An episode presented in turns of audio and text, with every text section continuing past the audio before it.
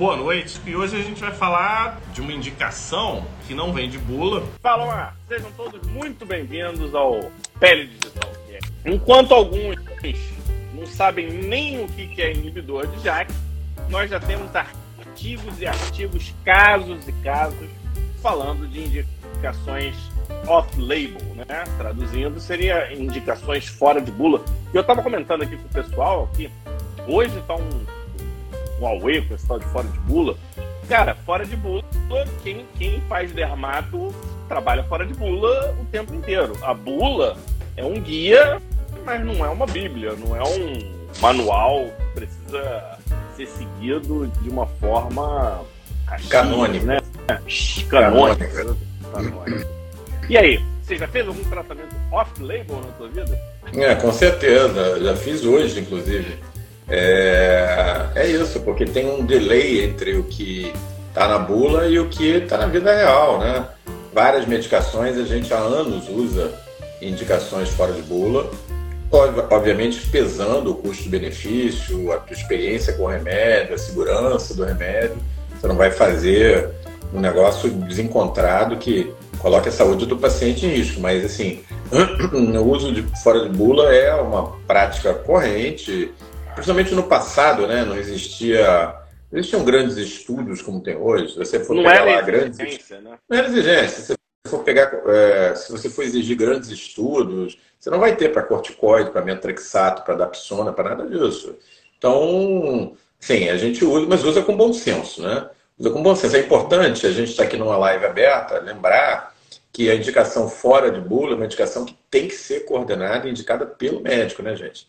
Que vai pesar o custo-benefício e se realmente vale a pena aquilo ali para você. Não, não pode o vizinho, o parente ficar indicando remédio. Quer um exemplo prático? Um exemplo prático. Um paciente, acne, é, você faz lá o, a rotina né, laboratorial, pré-tratamento, 19 anos, 18 anos. E aí, quando eu olho lá, tá lá, glicemia, 120 e pouquinho. Hemoglobina glicada no limite superior. LDH acima de 150. Eu falei, pô, o cara tá estranho, não tá batendo, né? Aí você vai conversando, vai conversando. Ah, é porque ele tem rinite. E aí toda vez que ele tem crise de rinite, ele toma corticoide corticoide. E aí, por conta própria, vai tomando corticoide e vai desenvolvendo a miríade de efeitos colaterais é, relacionadas a um, dos, a, a, um dos imunossupressores mais antigos né, que a gente tem. É, e a gente usa sem medo. Talvez seja a medicação que a gente mais tenha que ter medo de todos esses. Né? Então, é, é, esse é o é, é, o que a gente tem que ficar atento. Ou seja, o novo, ele, ele desperta um certo receio, o novo deixa a gente um pouco ressabiado, e o novo, quando está associado a uma complexidade imunopatogênica ou imunofisiológica, vamos chamar assim, acaba afastando a gente um pouco mais de uma realidade que está acontecendo. É. Eu, é, natu eu vou... é, natural do ser humano ter resistências e temer aquilo que é novo. Né? Isso é assim mesmo, a gente tem que trabalhar para quebrar essas resistências, principalmente quando o remédio tem um potencial tão bom quanto os inibidores de JAK, né? Exatamente. Eu fiz aqui um. Eu preparei uma, uma postagem, ainda deve sair amanhã. Sabe quantos ensaios, ensaio clínico publicado com inibidores de JAK, quando eu ponho lá inibidor de JAK, clinical trial, foi assim que eu fiz. Eu não fiz nenhuma busca mega super elaborada, não, e foi só no PubMed. Mas mesmo assim, sabe quanto? 547. 547 ensaios clínicos com inibidores de JAK. Sabe é quantos na dermatologia? Né? Quantos? 100. Um quinto. Um 20% quinto. de é. todos os ensaios clínicos que envolvem algum tipo de inibidor de JAK acontecem dentro da dermatologia. É, a especialidade que mais tem é a reumatologia. E, é, em segundo lugar, hematologia. em terceiro lugar, quase lá com a hemato, o, a dermatologia, mostrando a tendência. São números, isso é tendência. É, é, é aquilo que está assim, ó, tá acontecendo. Está acontecendo, cabe a você acompanhar ou não. A gente já tem cinco né, inibidores de JAK no Brasil, que são os principais no mundo. Então, é, é, outro ponto. E a gente vai trazer aqui uma perspectiva hoje de uso off-label. A gente não está estimulando ninguém a prescrever fora de bula. Mas vão aparecer pacientes que vão precisar da tua solução. E o conhecimento desse off-label é a base do início da tua tomada de decisão. É, é eu acho que esse que é o le resumé é, do, do que a gente está trazendo hoje. Então, acho que vale a pena reforçar, principalmente para quem não é médico e possa achar que a gente está estimulando prescrição alternativa, nada disso. A gente não é nada alternativo, não. A gente é bem by the book. Só que a gente precisa da solução para os nossos pacientes. É isso aí. Então hoje a gente vai falar um pouco sobre usos alternativos, né? É, um pouco dos usos fora de bula do, dos inibidores de JAK. E aí nós vamos começar o nosso top 5 de hoje você tinha me mandado o lado negro dos inibidores de JAK. A gente não pode mais falar assim, porque isso, para almas mais sensíveis, pode denotar algum tipo de. É, de é, enfim, resistência, de, enfim. Não, nós então, estamos vou, inspirados aqui. No... É, eu vou refrasear a pergunta e a nossa top 5 vai ser e o lado obscuro dos inibidores de inibidores de Tá bom. E o lado é, obscuro hoje a gente vai fazer uma live mais. Vamos fazer uma live hoje mais bate-bola, porque você está estudando inibidores de JAK em tempo real. Não, você não, não precisa de uma preparação. Eu queria começar com o tal do black box. Eu é. acho que os inibidores de JAK eles chegaram empolgando, eles chegaram trazendo alternativas até antes até aquele momento jamais vistas. E de repente sai uma publicação no ano passado, né, no New England, em que estudos, eu não vou lembrar o número de pessoas, mas era estudo em portadores de artrite reumatoide, pacientes acima de 50 anos de idade, em que eles estavam avaliando, né? Já tava, a medicação já estava rolando, já estava no pós-marketing, né? Que eles chamam, estudos pós-marketing, não foi um estudo para avaliar é, indicação e colocar na bula. Era um estudo para entender mais do, do medicamento. E aí ele comparava né, pacientes que usavam o método Trexat com adalimumab versus inibidor de TNF, né, era só adalimumab versus o tofacitinib em portadores de artrite reumatoide. Então esse foi um estudo que deu uma mexida deu uma balançada, apertou o coração do Omar. Ele estava empolgadinho. E de repente sai esse trabalho, pô. É, você fica, já fica, fica de olho, porque o trabalho estava acusando a medicação de aumentar o risco dos famosos MACE. Você lembra o que é MACE? É. MACE não. MACE é o termo genérico para Major Adverse ah, Cardiovascular Cardiovascular. Então tá falando de infarto, tá falando de é, é, risco de AVE. E eu, eu trouxe o termo em inglês porque esse é um termo importante para nós reconhecermos. MACE.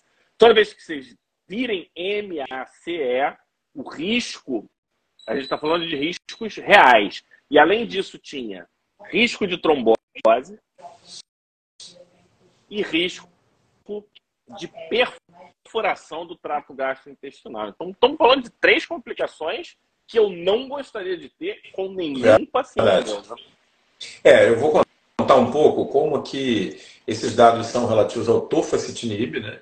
Que já estava, inclusive, lançado no mercado um pouquinho antes da pandemia, ele já estava vindo, né? É, e aí eu me lembro bem, Fábio, que você deve se lembrar disso, nós fizemos uma transmissão ao vivo do AD em Boston em fevereiro, não me lembro se fevereiro ou março de 2022. Foi quando o mundo começou a abrir de novo, né? Então eu fui lá nesse congresso, o Fábio ficou fazendo âncora aqui no Brasil e eu cheguei lá. O grande lançamento do congresso era o Rinvoq, era o Padacitinib, todo todo, é, enfim, as colunas do, do Centro de Convenções envelopados com o Podecitinib. Era o grande lançamento. E o estudo, e a questão do black box tinha acabado de estourar. Finalzinho de 21 ou iníciozinho de 2022. É, então só se falava nisso. Todo mundo meio, né? Era um outro inibidor de JAK recém-lançado ali no Congresso, como é que isso ia afetar e tudo mais. Aqui, naquele momento, a gente não sabia é, porque os dados pareciam ser gerais para todos os inibidores de JAK, ficou todo mundo meio, é, vamos dizer assim, com a barba de molho. Né? Esses dados que você estava começando a divulgar, dividir, né, que foi em estudos com pacientes mais velhos, com artrite reumatoide, que tem comorbidades outras, outras doenças associadas, né, por exemplo, diferente do caso da dermatite atópica, a gente não tinha esse, esse acesso a essa informação em fevereiro de 2022. Estou falando assim, em tempo real, porque eu estava ali no Congresso, estava vendo a coisa acontecer. Né? Ah, e, e Os palestrantes sendo né? questionados. Né? É, fala, fala. E, e, o legal dessa história toda é que você pode fazer revisão de literatura, mas vivenciar a história só aqui no Pele Digital. É. É, eu estava lá no Congresso, imagina, o principal lançamento do Congresso, tudo envelopado com Rivoc, não sei o que, todo aquele lançamento amarelo, né, amarelo e preto que eles fazem na arte e de repente aquela bomba chegando assim, né? Os próprios, o próprio pessoal da, da do laboratório não estava sabendo muito como se posicionar e a gente foi vendo esse posicionamento realmente dando o verdadeiro peso da coisa, mais a médio prazo, durante o ano de 2022. Então o que aconteceu assim, o remédio aprovado em bula, tudo certinho, aprovado no FDA, aprovado na, na agência europeia, e aí surgiu essa publicação e eles deram um passo atrás, que é uma coisa rara de acontecer, e aí adotaram a estratégia do black box, que era acompanhar e ver e tal. Mas o que, que a gente viu, né? Termos práticos com o uso. Eu não tenho experiência com tofacitinib porque não tem indicação para dermato. Pelo menos não tem indicação de bula. Mas com o upadacitinib, que eu já tenho uma prática boa, já tratei muitos pacientes. Remédio muito bom. Entrega um resultado excelente. É... vou te falar, já tem vários pacientes fazendo, não tive efeito colateral nenhum porque a gente tem que comparar laranja com laranja. E não pode comparar uma população idosa, com comorbidade, hipertenso, diabético, tal, com uma população jovem que está usando uma outra droga, uma outra dose para tratar dermatite atópica. Entendeu? Aí a gente viu na prática que é, provavelmente aquele black box houve um certo exagero, na verdade, lá no início de 2022. É. Mas tem rebarbas, Omar. Isso não tá assim, não. Quando você vai olhar lá para a EMA, sabe quem é a EMA, pessoal? EMA, EMA é, a, é a agência europeia. É, europeu. é o FDA europeu. É. Olha, olha como é que a EMA fala. EMA fala assim: restringe o uso. Eu tô lendo aqui como está escrito para não botar palavra na boca de ninguém. Restringe o uso dos inibidores de JAKs quando não há qualquer outra opção disponível e preferencialmente nas menores doses possíveis nos pacientes considerados de alto risco para o desenvolvimento de efeitos adversos com o uso de JAK. E aqui a gente está falando acima de 65 anos de idade, pessoas fumantes, tabagistas ou ex-tabagistas de longo prazo, histórias, história de MACE, e presença de trombo, evento tromboembólico ou fatores de risco para o câncer. Ou seja, teve uma rebarba. Isso é. não ficou. É... Não tem jeito, né? Uma vez visto, você não desvê. Então, toda vez que a gente fala, a gente tem que realmente prestar atenção, mas é. foi o resultado do trabalho. É. Então esse trabalho foi, não foi... pode ser ignorado. Eu vou te falar porque valorizado. Eu vou te falar porque a gente viu ali foi uma ducha de água fria realmente quando é, dentro do, do, Congresso, inclusive, o principal Congresso do mundo, né? Anual é o Congresso americano, né? Você imagina era o produto sendo lançado e toda aquela, então assim criou uma situação meio saia justa. Mas assim, basicamente depois daí, vou ser sincero, que perdeu um pouco dessa, desse impacto inicial, porque na prática a gente foi vendo que não, não, existem esses efeitos colaterais na população com, de, com dermatite atópica. Sendo bem claro, a população serve, mais jovem. Que é boa notícia? Yeah. Que é boa notícia? Que a boa yeah. notícia é o seguinte: saiu, o pessoal ficou de olho, e saiu um estudo de farmacovigilância com 126.815. E aí, inibidores de JAK, não foi específico TOFA, Porque o que aconteceu? O FDA ele pegou esse efeito colateral e estendeu o black box para geral. É. o, o, black box ele, ele, ele teve um upgrade para classe e não para droga, né? É. Então fizeram esse estudo, farmacovigilância, e aí eles viram o seguinte: conclusão. Vou ler mais uma vez porque fica mais fácil. Confirmamos, isso foi a conclusão do, do, do artigo, tá? Alguns efeitos adversos, como eventos infecciosos e embolia, além de trombose, que já eram conhecidos e citados.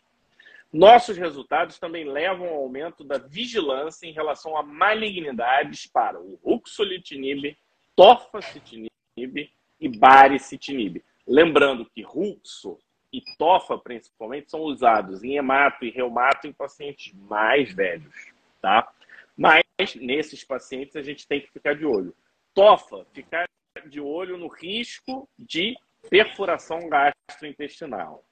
E acompanhamentos mais longos, ele sugeriu, para que você consiga fazer essa análise melhor e diferenciando a, as medicações. E concluiu que não tem risco de MACE quando comparando os inibidores de JAK com é, as outras medicações e pareando a, as populações. Ou seja, a gente está falando aqui que um estudo mostrou alguma coisa e ele foi sendo reavaliado e, o nome disso é ciência, não é isso, Omar? Ou é seja, passo para frente, passo para trás, dois para frente, para trás, e aí você vai ajustando. Por isso, por isso, eu tenho uma dica para você, Omar.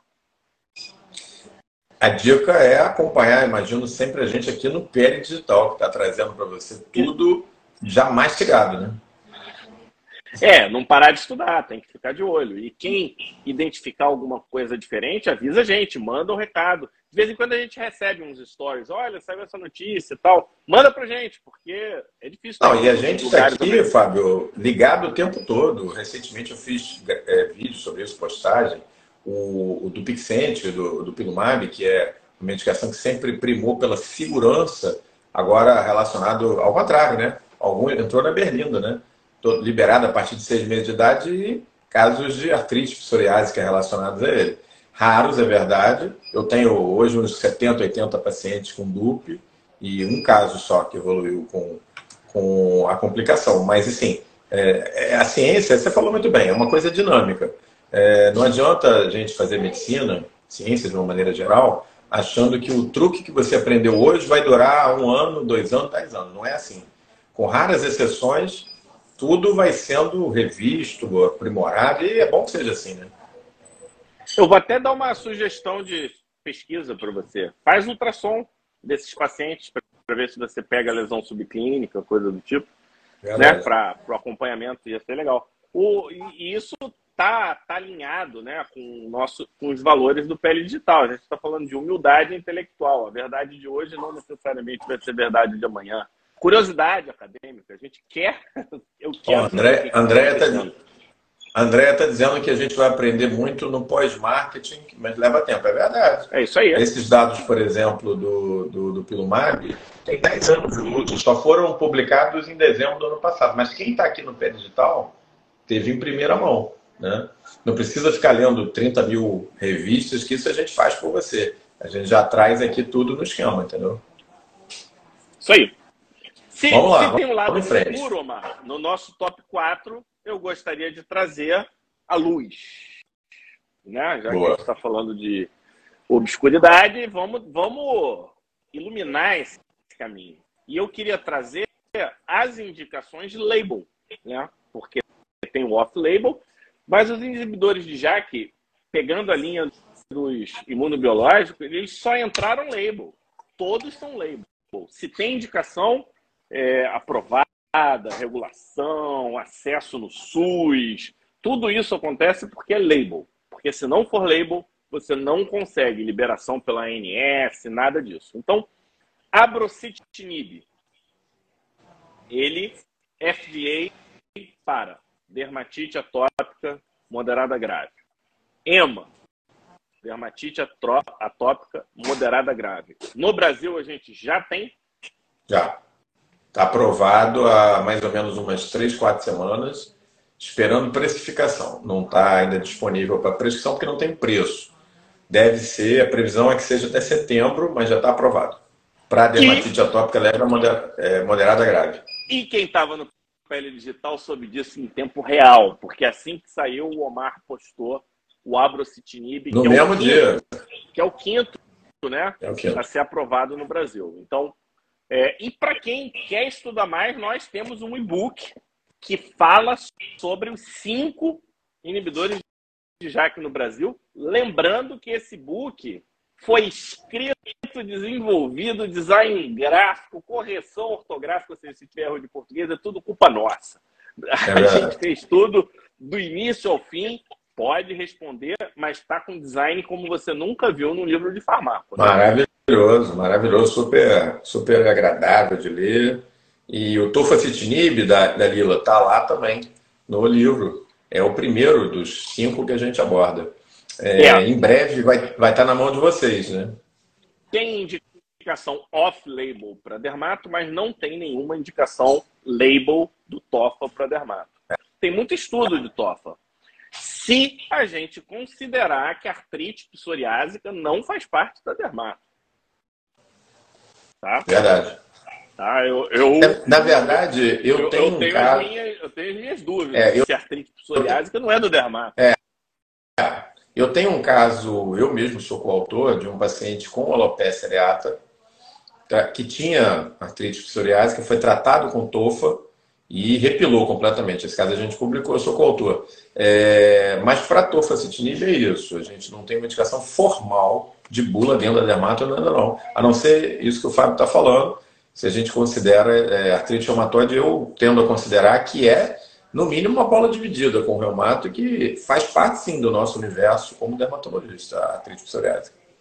Vamos pegar o baricitinib, que ele, ele mudou o jogo. Ele trouxe luz aonde só havia obscuridade. É isso? É então, então, o baricitinib, ele é FDA para alopecia areata. E ele é EMA para alopecia areata e dermatite atópica moderada grave. É. Então, lá no, na Europa, você tem indicação do BARI para dermatite atópica também. No Brasil, a gente tem dermatite atópica. no BARI? Dermatite, dermatite atópica, atópica moderada grave. Ele aqui não está liberado para alopecia areata, não. É a questão de tempo, acredito que venha a ser liberado, mas ainda não. UPA! Que aqui a gente é íntimo da medicação. UPA! Por sinal, pessoal, toda vez que vocês lerem uma medicação citinib, é um inibidor de JAK. É, é um, é um sufixo, né? Que, que caracteriza que né, a classe farmacológica. Exatamente. Verdade. Então, o UPA, indicado no FDA para dermatite atópica, sempre moderada grave, e na Europa também dermatite atópica moderada grave. No Brasil?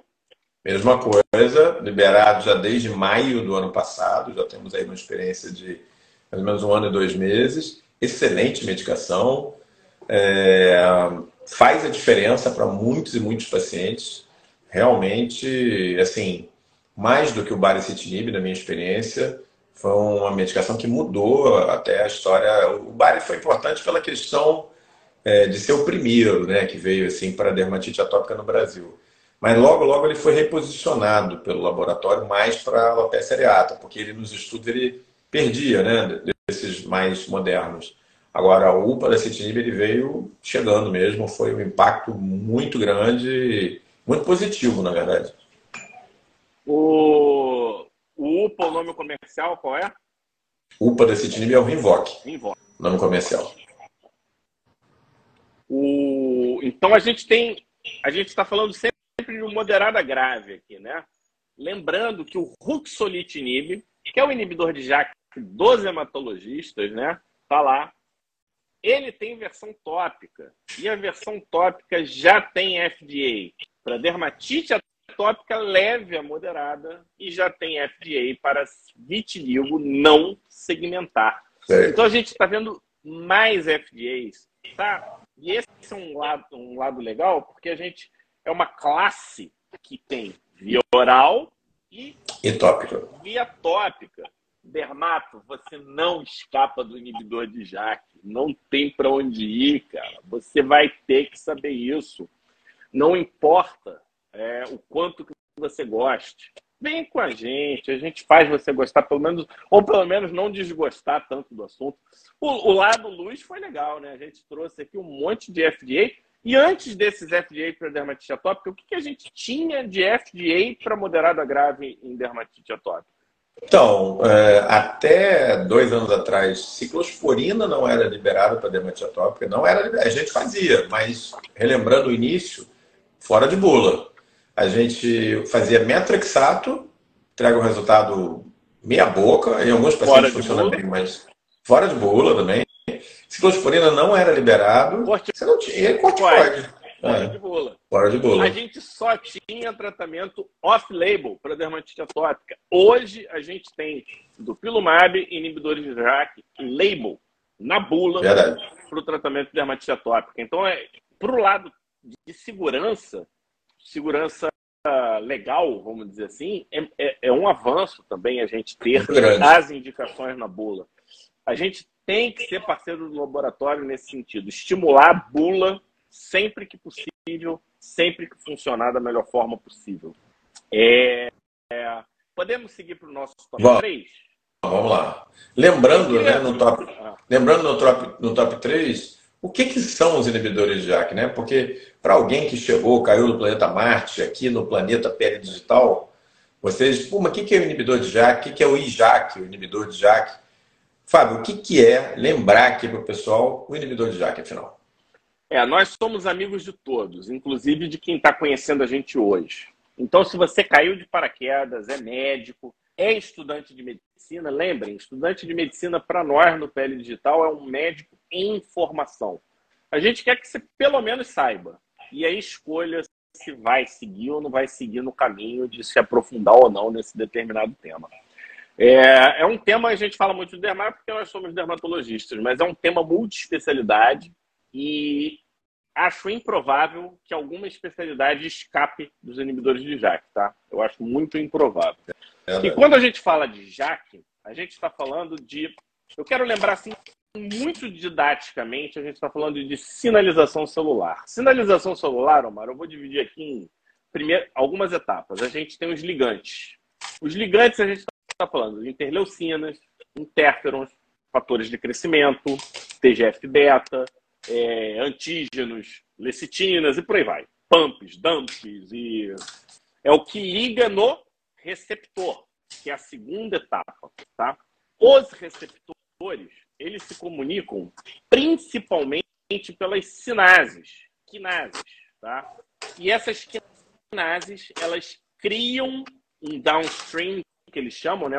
Uma via descendente, e essa via descendente gera ação com produção de, sei lá, é, DNA, proteínas, ou seja, dá uma, dá uma modificada no funcionamento da célula que vai gerar mais ligantes e assim as células vão se comunicando. Então é, é, é uma via, tá? Então, nesse sentido, quando a gente fala de biológico, a gente está falando de medicações que atuam nos receptores ou nos ligantes na parte extracelular.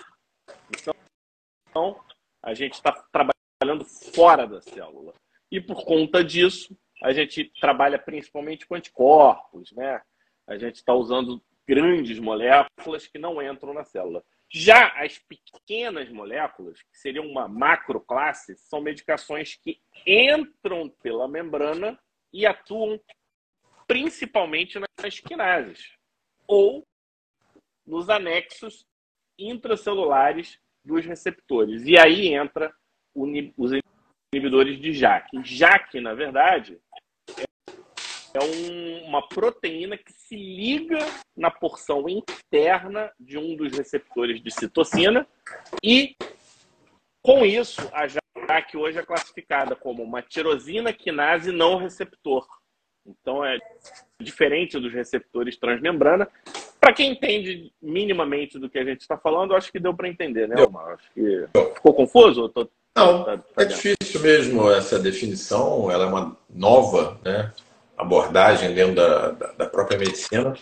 Mas é isso aí, é, fundamental é ficar clara a diferença entre o inibidor de JAK, uma pequena molécula, agindo dentro da célula, diferente de um imunobiológico, uma macromolécula que, pelo tamanho, não consegue entrar na célula. E isso tem uma série de implicações, né? Talvez a implicação mais importante é que os inibidores de JAK, pequenas moléculas, têm que ser de uso diário, via de regra, uso diário, mesmo tópico, né? Enquanto os imunobiológicos são medicações que são usadas com largos intervalos, em alguns casos até 12 semanas entre um e o outro. Isso é bom e mal, porque moléculas que são usadas todo dia, se por acaso derem um efeito colateral, você consegue cessar o efeito colateral mais rápido. Imagina um efeito colateral como uma substância que é aplicada a cada 12 semanas. Até aquilo ali reduzir, o paciente vai ter um período aí pela frente complexo, né? Então essa é a diferença básica e talvez é a, vamos dizer assim, a mensagem mais importante nesse top 3 de hoje é separar bem o inibidor de JAK do imunobiológico. É, e aí a gente tem aulas sobre inibidor de JAK, quais são as vias de sinalização que mais ativam e atuam nos inibidores de JAK. Então, nem, nem, nem de longe é, a pretensão de, desse top 3 é esgotar o assunto, mas por curiosidade, é reconhecido como o primeiro inibidor de tirosina quinase, como classe, grupo, né? A ciclosporina. Tá? Então, é, só que a ciclosporina age muito mais do que aí, age em, em, em vários outros lugares, né? Então, é, quando a gente fala de ciclosporina, a gente está falando de é, é, ação nos TCR, né? Então, TCR funciona também ativando quinases, só para fazer uma conexão. E os dois principais, tem três principais sistemas que usam quinases assim de uma forma muito intensa: o sistema imune, todo o sistema hematopoético e na oncologia utiliza-se bastante o conhecimento das tirosinas quinases. Então, se não é pela imuno, é pela onco, você vai precisar entender e alguns dos efeitos colaterais se entende por conta desse dessa noção de onde está agindo, de onde está conhecendo. Depois, se vocês tiverem mais interesse sobre situações específicas, podem podem solicitar da gente que a gente dá um jeito de clarificar, né? E no, e no curso da Gente Imuno tem tudo isso, tem várias aulas já de. que eu me lembre, pelo menos umas sete aulas de de JAK, né? Tudo isso bem mais detalhado aí para quem é médico e que está acompanhando a gente lá no é, em, em counting, né? Porque pela quantidade de é, informação. É, exatamente, contando. E aí a gente chega no nosso top 2 de hoje, pessoal, que é a experiência off-label. Porque afinal de contas, a gente não fez a live de hoje para falar das indicações de bula. Essas indicações de bula, nós fizemos outras lives em outros momentos, sempre que teve as novidades, lançou. Tem podcast, o... tem coisa. Tem podcast, tem um monte de coisa. A gente vai falar um pouco sobre essa experiência off-label, é, porque ela é bastante interessante, bastante rica. E, como o Fábio está dizendo, counting, né? Contando, crescendo, porque todo dia a gente está vendo novas publicações em relação a inibidores já, que só uma coisa, hein, Fábio? Lembrar que nós temos cinco aprovados no Brasil, mas em vias de aprovação no exterior, caminhando nos pipelines aí dos principais é, parceiros da indústria farmacológica. Nossa, eu acho que mais ou menos uns 30, assim que eu tenha visto aí, entre 25 e 30, pelo menos. Nós só temos cinco aprovados por enquanto, mas tem chegando. Na, na Dermata tem nove moléculas. Nove, pois é. Nove em estudo. Mas lembra que é, é, isso vem para toda a medicina, né? O Fábio já estava falando, tem indicações em várias áreas aí, na imunologia, na alergia, na, na reumato, principalmente, na hemato, e aumentando a cada dia, né? Então vamos lá, vamos é, falar é, um pouquinho dessa a, a colega pra gente, pediu para repetir a diferença dos imunobiológicos e inibidores de JAK. Essa é uma diferença muito inicial, mas conceitual. basicamente é conceitual. conceitual né? Os imunobiológicos são extracelulares, agindo em ligantes solúveis, receptores solúveis ou na parte externa do receptor, enquanto os inibidores de JAK eles precisam penetrar a membrana e agir na porção intracelular, na JAK que está acoplada ao receptor de citocina 1 e receptor de citocina 2. Essa é a, é a principal diferença. A gente tem isso, acho que até post, com uma coisa mais gráfica, né? Porque sem, sem ser gráfico também fica, fica difícil. Não, mas acho que foi claro a sua explicação. É... Lembrando que tudo isso é muito legal, né? A área externa, interna, blá, blá, mas assim, Onde que isso realmente leva? Não, não, não guardei o nome de quem perguntou, mas assim, leva o seguinte: quando você tem uma macromolécula extracelular agindo em fatores solúveis, você tem a liberdade de usar uma medicação injetável que pode ser usada, por exemplo, a cada três meses. Então você tem menos aplicações por um período mais longo. Isso é bom? Depende. Se você tem efeitos colaterais, isso não necessariamente é bom.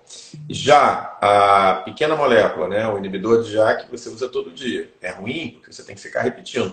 Mas para quem não quer medicação injetável, para quem quer uma medicação que você possa fazer um jogo de doses mais tranquilo, é, reduzindo a dose, por, por, um dia, ver como é que responde, você consegue fazer isso muito melhor com uma droga tipo inibidor de JAK. Então, assim, Toda essa ciência que o Fábio estava dizendo, isso tem uma aplicabilidade prática. Isso é muito importante. A gente não fica só na, na teoria, na ciência, é, no receptor. Não é de é. Né? É, é, você usa é isso a favor do paciente. É, você usa a favor do paciente. Você tem mais jogo, né? É como aquele, comparando, né? É como aquele jogador que dribla mais e o que é mais de imposição física. O imunobiológico é mais a imposição física, aquele zagueirão que joga a bola para fora da área, tem dois metros de altura. O que dribla mais é o inibidor de JAK, que ele é mais, ele se entra pelos meandros, você consegue fazer mais jogo com eles. É, até do ponto de vista farmacológico, né, os imunobiológicos eles são não competitivos, eles se, se grudam, acabou. Os inibidores de JAK eles têm uma pegada dinâmica, ou seja, eles são competitivos com quem está ativando e desativando, então é, é uma coisa entrópica, é uma coisa que é, é mais difícil, pura.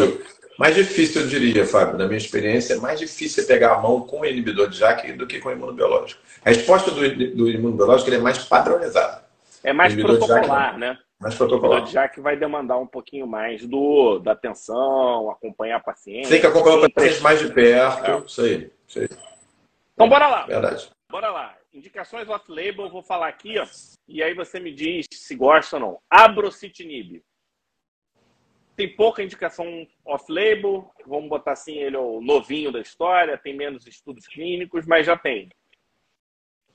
Alopecia areata e dermatite de contato, que estava meio esquecida. Se vier funcionar, vai ser muito legal. Alopecia areata ainda aquelas respostas meia boca, como a gente tem visto, melhora, mas não, mas não melhora como, como o paciente gostaria. A alopecia areata, para mim, é o da ODS. Ou resolve 95%, 100%, ou vai continuar Sei. sendo ruim. Mas você é, falou muito visão, bem. Tá? É, o paciente que tem a pele se coçando, não consegue dormir, está tudo vermelho, se ele melhora 50%, cara, o paciente fica feliz pra caramba, te Deus e tal. Agora você está careca, está tá com um buracão na cabeça, melhorou 50%, cara, você continua com um buraco lá e com os cabelinhos de cebolinha. Não, às vezes é mais feio. É, é mais feio. Carecão do que com os fiapos. Exatamente. É então, Mas eu não estou é... estimulando ninguém, não, porque tem resposta excepcional. Então, tem, vale a pena. Tem. Exatamente. Tem Esse paciente que a gente publicou ainda com tofa, ele, ele repilou totalmente o cabelo, totalmente. É, não tinha cabelo e ficou parecendo o, o sei lá, o, pega aí alguém bem cabeludo. É, então, Omar. assim, é, quem? Omar. É, eu aqui, ó. Eu não tomo minoxidil, não. Lá em casa eu sou o único que não toma minoxidil. é, tá todo mundo tomando minoxidil, né? Virou febre oral. Eu não tomo, não.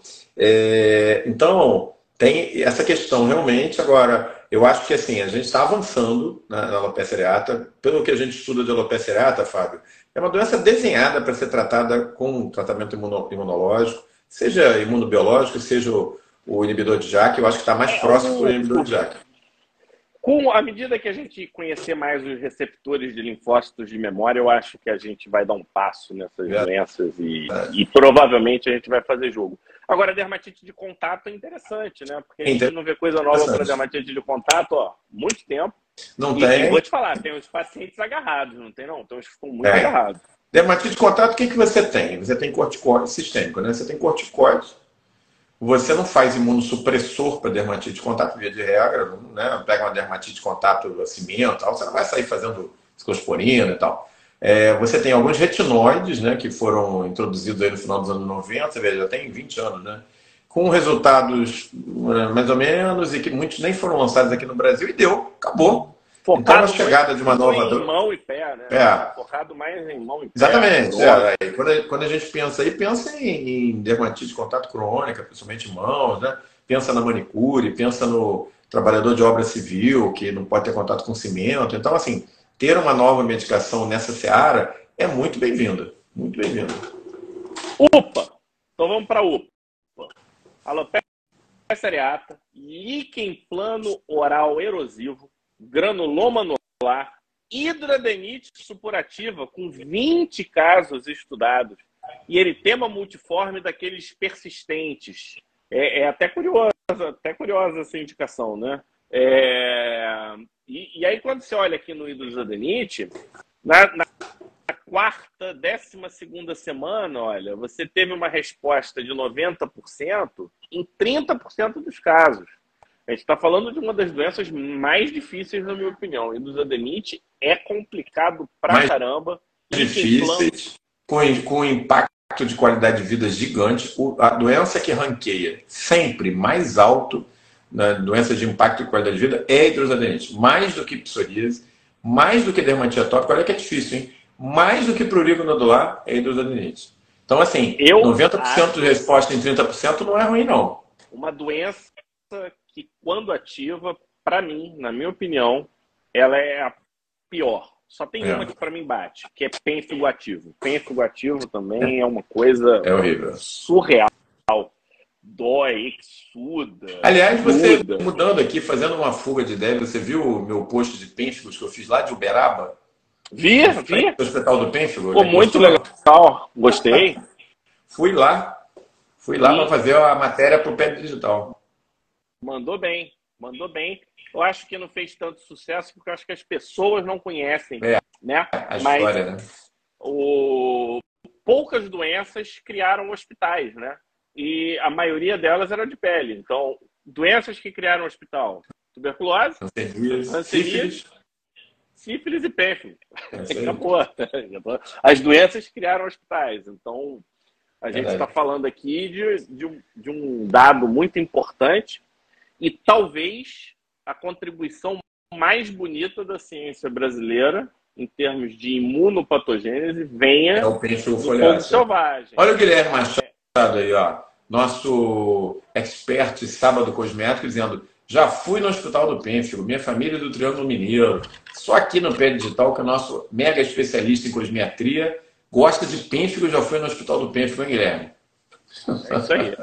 É. Ruxolitinib. Eu acho que é interessante falar do Ruxo, porque tem muita Não, peraí, indicação... calma, calma, calma. Peraí, volta um segundo. Voltar? Vamos falar de. Vamos falar rapidinho de líquen plano, erosivo de mucosa, que a gente estava falando de doença ruim. Essa é dureza. E é uma doença, Fábio, quando é... você olha. Tá quando você olha aquela. Quando você olha um, um, uma biópsia de líquen plano, com aquele infiltrado em faixa, destruição de zona de membrana basal, cara, não dá para você não pensar num tratamento via inibidor de JAK. Ele foi desenhado, é uma doença desenhada para isso. Granuloma anular, interessante, mas já menos, né? Porque você já vê ele granuloma e tal, é, necrobiose, mas assim, um líquen plano, assim, no meu feeling, é aquela doença desenhada para ir para o inibidor de JAK, né? E você estava falando do eritema polimórfico, que é bem interessante, porque você tem casos crônicos de eritema polimorfo, e eu trato muito isso. Ele tem uma polimorfo relacionada a herpes.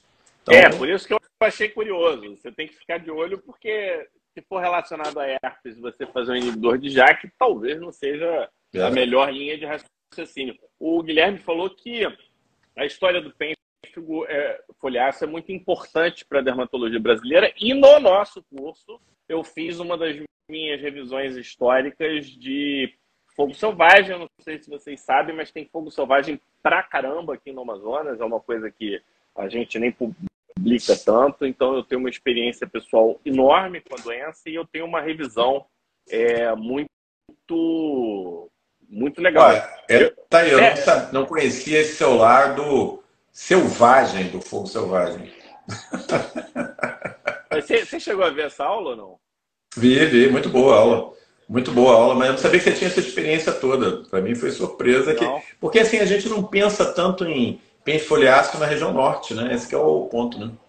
É, mas é, é, é, é impressionante e para quem não acompanha, parece que tem nada de simuli... não tem nada de simulidium, não é está associado ao anófilis mesmo, é um sandfly, a saliva do sandfly. Então, é só para lembrar. Então, pulando aqui para o Ruxo, Ruxo é interessante que vem de mato, mas ele tem a versão tópica e a tópica está sendo utilizada em alopecia areata, está sendo utilizado em. Deixa eu ver outra aqui. Vitiligo já foi aprovado.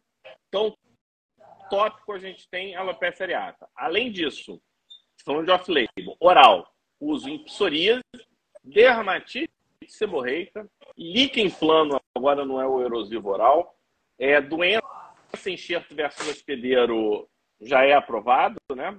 É, lupus eritematoso, cutâneo e necrobiose lipoídica. Olha aqui, tudo bem, um relato, outro relato, tal, não é muita coisa, não dá para a gente pegar isso e transformar como verdade. O, o que a gente está falando é perspectiva. Aquele caso que estava agarrado, agarrado, é uma opção, e como é oral, se não funcionar no intervalo de 30 dias, e aí você tem que ver doença, aí você tem que conhecer a história natural né, de cada uma delas, você não precisa expor essa pessoa por muito tempo. Você tem essa jogada, né? E isso, isso é uma coisa que eu gosto, porque meio que resgata a parte é, médica, né? O, da prescrição. Você não fica naquela coisa engessada protocolar. Doenças aí, algumas sem opção de tratamento, né? O que, que, que você usa para tratar a necrobiose lipoídica? Você faz o diagnóstico, você fica todo feliz. Ah, pensei, biopsia às vezes. Cara, mas como que você trata? O que, que você usa? Usa o quê? Pentoxifilina? Ah, o remédio que está procurando uma doença até hoje? Não funciona praticamente, né? É... Então, assim, estamos pessoal... falando de doenças órfãs, né? Oi? Não, o pessoal e é pentoxifilina, pelo amor de Deus. É, o, não, e tem medicações do tipo, você vai lá e prescreve colchicina. Colchicina para funcionar, o cara tem que ter diarreia. Se o cara não tiver diarreia, a colchicina não está na dose boa. Aí você fica naquela jogatina, medicações difíceis, respostas complicadas, azatioprina, você nunca tem a, você nunca consegue dosar enzima, né? Você não sabe se o cara é um metabolizador rápido, metabolizador lento, se ele é um respondedor ruim, respondedor bom. Então, tem complexidades que a gente não consegue incorporar e a gente meio que prescreveu muitas vezes falta de opção. Agora você consegue fazer um raciocínio imunopatogênico e, a partir desse raciocínio imunopatogênico, tomar sua decisão consciente ou melhor. Quer, quer o melhor? Quer o melhor? Pode ser em grupo. Por exemplo, no PD Signature. Se você tiver no PD Signature, a gente toma essa decisão junto. Vamos discutir, vamos rever a imunopatogênese, vamos fazer a apresentação do caso clínico numa das nossas sessões. E aí a gente discute, é, até valida a tua decisão. Não, pô, eu concordo, o Omar faria parecido, o Fábio faria parecido, o Aprígio faria parecido, e assim você se sente muito mais seguro na hora de tomar a decisão e na hora de transmitir a informação, você transmite de uma forma é, é, categórica, né? Você não fica, é, eu, eu, acho que pode ser, vamos testar. Testar, ninguém testa nada, cara. Você não testa. Você não faz teste. Você faz uma indicação baseada em alguma linha de raciocínio, idealmente com evidências muito robustas, mas se não tiver, você vai baixando o nível de evidência até chegar no nível de experiência pessoal.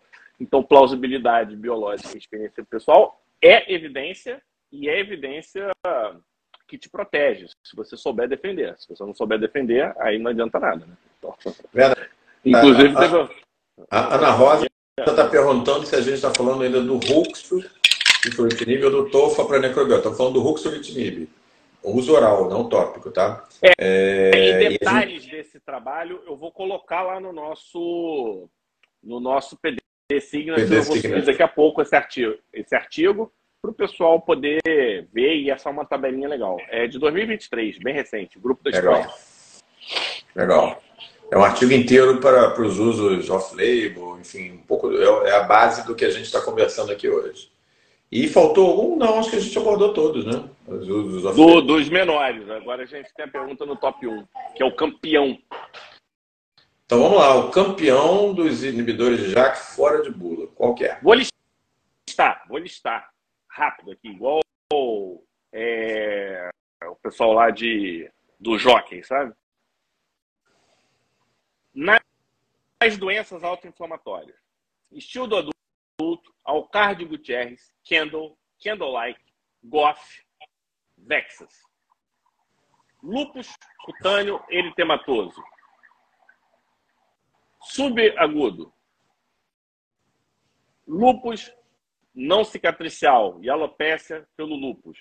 Prurigo nodular crônico. Dermatomiosite juvenil. Dermatomiosite do adulto. Epidermólise bolhosa prodiginosa. Penfigoide de membrana mucosa. Líquen plano penfigoide. Enxerto versus hospedeiro crônico. Esse já está em bula. É, eczema crônico das mãos. Fasciite eosinofílica.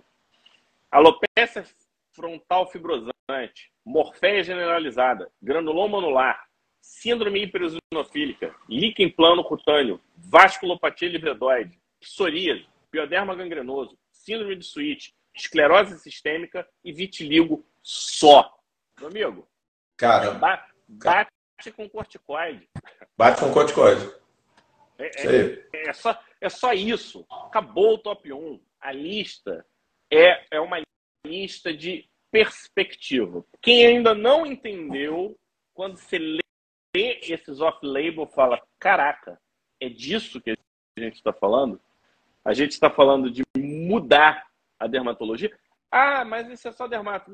Cara, se é dermato, é qualquer especialidade, porque dermato é uma especialidade fácil de medir os resultados. Muito fácil, porque você enxerga. Então, muitas, muitas das doenças autoinflamatórias começam com as doenças com manifestação de pele, porque a pele é uma forma de dar um feedback rápido. Então, você vê doenças com perfil TH2. Cara, se tá na dermatite atópica, já tem estudo pra caramba aí, vai, vai chegar em asma. Aí o pessoal já vê o IDPOC crônico. Quando você vai pingando, já tem estudo, já tem avaliação. E aqui a gente está falando só da dermatologia, porque é o que a gente entende, a gente se sente mais à vontade. Podemos trazer fórum no futuro de colegas de outras especialidades para ver como eles estão enxergando, mas já trouxemos um hematologista e ele falou que mudou o jogo no hemato, principalmente em mielofibrose e como segunda opção na doença enxerto versus hospedeiro. Eles começam com corticoide por questão de custo, acesso e não queimar uma segunda medicação. É isso aí, né, Omar? É, se você não está é. empolgado, sei lá. Fica com a gente aqui. É, se, se você não está empolgado, das duas, uma, ou você está distraído, pode ser que você não tenha é, percebido onde a coisa pode chegar. Por isso que é importante uma live como hoje. Ou você estava só fazendo a parte estética, mas não dá mais para ser assim, porque a gente sabe a realidade mudou, né?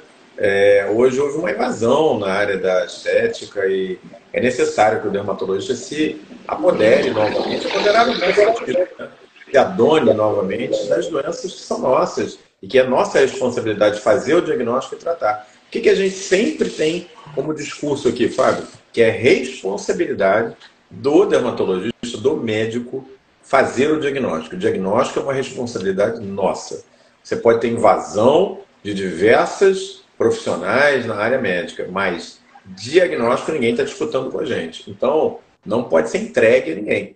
É responsabilidade do médico. É para isso que a gente é treinado, é para isso que a gente é feito. Se tem uma coisa que define o médico, é a busca incessante do diagnóstico. Por quê? Porque o diagnóstico bem feito vai abrir as portas para uma terapêutica bem indicada, segura e não prova terapêutica. Então, muita gente acha que a participação mais importante do médico é prescrever medicação. E a gente defende aqui no Pé Digital que não é. A participação mais importante, crucial, crítica do médico é o diagnóstico. A terapêutica é consequência de um diagnóstico bem feito. Então é isso. Se, Se você não está conseguiu... Atento... Fala. Não. Não, vai, vai, vai. Você, pode ir, pode ir. Você, conseguiu acompanhar o caso que eu, que eu coloquei? Vi. Viu? Então, eu acho que esse caso é um, é um é exemplo. É. Então, a gente colocou o caso lá no, no, nosso grupo de discussão. E é isso mesmo, pessoal. Você pode mandar o teu caso em tempo real. Quem estiver disponível já vai te ajudando. É, e a pessoa tinha umas pustulinhas no corpo. Né? Chegou para mim sem pústula. Então, cabe a você identificar uma lesão caduca de pústula. Você sabendo identificar, beleza. Mas o, o, resumo, né? Ela estava sendo tratada há dois anos com antibiótico, como se fossem infecções cutâneas de pele. E aí a gente fez um raciocínio imunoexpert. Nem todo pus é infeccioso. O que, que é o pus? São células brancas, predominantemente neutrófilos. O que faz você ter acúmulo de neutrófilos assépticos? Então você tem algumas causas. Uma das causas pode ser o uso de, de medicação. Pode acumular neutrófilo. A gente tem aqui. Psoríase pustulosa é uma causa de acúmulo de neutrófilo, ou seja, você tem uma hiperativação lá do, do IL-36 que chama neutrófilo. Opa, não era o caso dela. Você pode ter por acúmulo de GA. E GA chama neutrófilo. E aí, quando o IgA chama neutrófilo, e resumindo, as pustulinhas estavam sendo tratadas como infecção, nada mais, nada menos do que uma gamopatia monoclonal com expressão cutânea. Ou seja, você pode fazer o diagnóstico no nível simples, mas você pode fazer o diagnóstico no nível que o seu paciente merece. Hoje ela está sendo acompanhada pelo hematologista. É difícil? Eu não sei sei se a resposta é difícil, Omar. Eu acho que é linha de raciocínio. Se aonde você está não responde todas as perguntas, você precisa fazer a próxima pergunta para avançar de nível. Então, Verdade. voltando. Pústula não é bactéria. Por que, que eu teria pústula sem bactéria? Acúmulo de neutrófilo. O que, que faz acúmulo de neutrófilo? Causas D. Avalia causas D. Estuda as possibilidades. Qual que se encaixa com a paciente e assim você resolve o problema, ou não. No caso dela, eu não resolvo, mas eu dei uma luz e está em acompanhamento.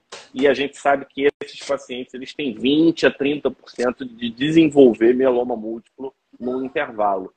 E é, é, é, simples assim, desde que você seja compromissado né, em dar diagnóstico. Eu acho que esse é um dos, dos nossos compromissos aqui. Dar diagnóstico para os nossos pacientes. Isso aí, estou meio catequizando, e convidando vocês para vir para o Pele Digital Signature para a gente é, poder trabalhar é isso aí. em prol dos Que é onde a gente vai poder desenvolver melhor isso. Aqui, por exemplo, numa live aberta não dá, a gente consegue fazer isso muito melhor nos grupos de WhatsApp, nas pessoas que estão junto aqui com a gente. Aproveitando, é, convidar vocês para sábado cosmiátrico.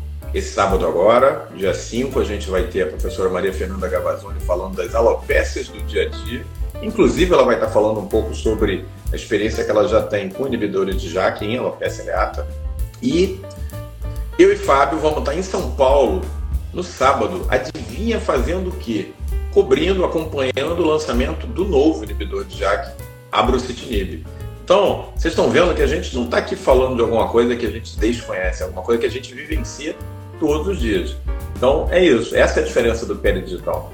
A gente simplifica o assunto sem é, jogá-lo no chão, mas simplifica para que você possa acompanhar, traz sempre as novidades devidamente filtradas para você e vivencia. É, uma, é diferente quando você está falando de uma coisa que você leu de uma coisa que você. É, não, não, não é conhecimento por procuração. Exatamente. foto do livro, foto da prova, foto de sei lá de onde. Legal, a gente aprende assim, mas a gente mostra as nossas fotos dos nossos casos as nossas discussões e dos nossos E o nosso colegas. livro, né? E o nosso, no caso aqui de livro. De Jaque, literalmente. É isso aí, gente. Fábio, um forte abraço, se cuida e para todos vocês, um super beijo, sempre, sempre com a gente aqui para ver as novidades.